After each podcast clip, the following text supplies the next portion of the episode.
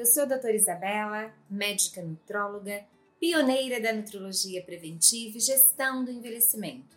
Estou aqui hoje para reforçar a importância da avaliação e acompanhamento do estado nutricional. Por exemplo, você sabe seus níveis de zinco, de selênio, de manganês, de cobre, de vitamina C?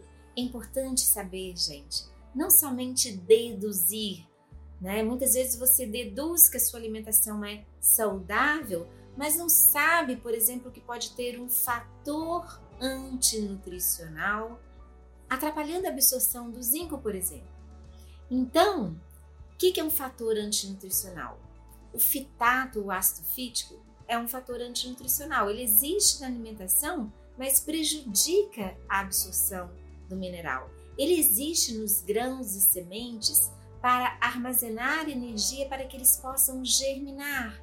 Mas enquanto eles não germinam, tem muito ácido fítico ali presente. E aí você está ingerindo os componentes da alimentação, como arroz integral, semente de abóbora, e não está absorvendo bem o zinco deste, destes alimentos, certo? Então, confiram, chequem seu estado nutricional. A gente pode dosar estes parâmetros laboratoriamente e acompanhar sistematicamente de tempos em tempos Tenha este profissional para lhe acompanhar, para solicitar os exames e assegure-se. Eu, por exemplo, com relação ao zinco, gosto muito do zinco eritrocitário. Ele é mais fiel, é o zinco dentro dos eritrócitos ou das hemácias, glóbulos vermelhos do sangue.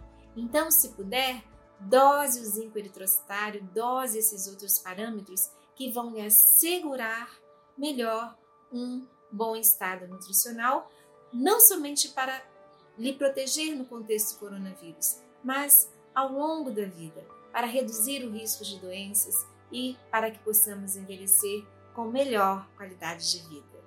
Desde já agradeço a sua atenção. Os links para as minhas redes sociais estão disponíveis.